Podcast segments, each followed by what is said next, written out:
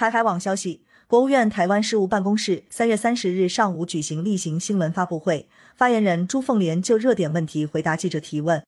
记者提问到：国台办日前表示，将认真听取和研究有政协委员提出制定祖国统一法的建议，这是否可以解读为大陆方面已正式考虑要严拟该法？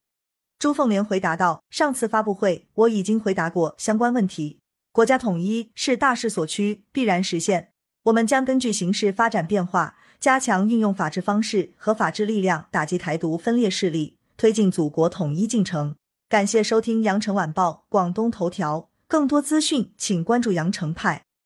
喜马拉雅语音合成技术，让您听见更多好声音。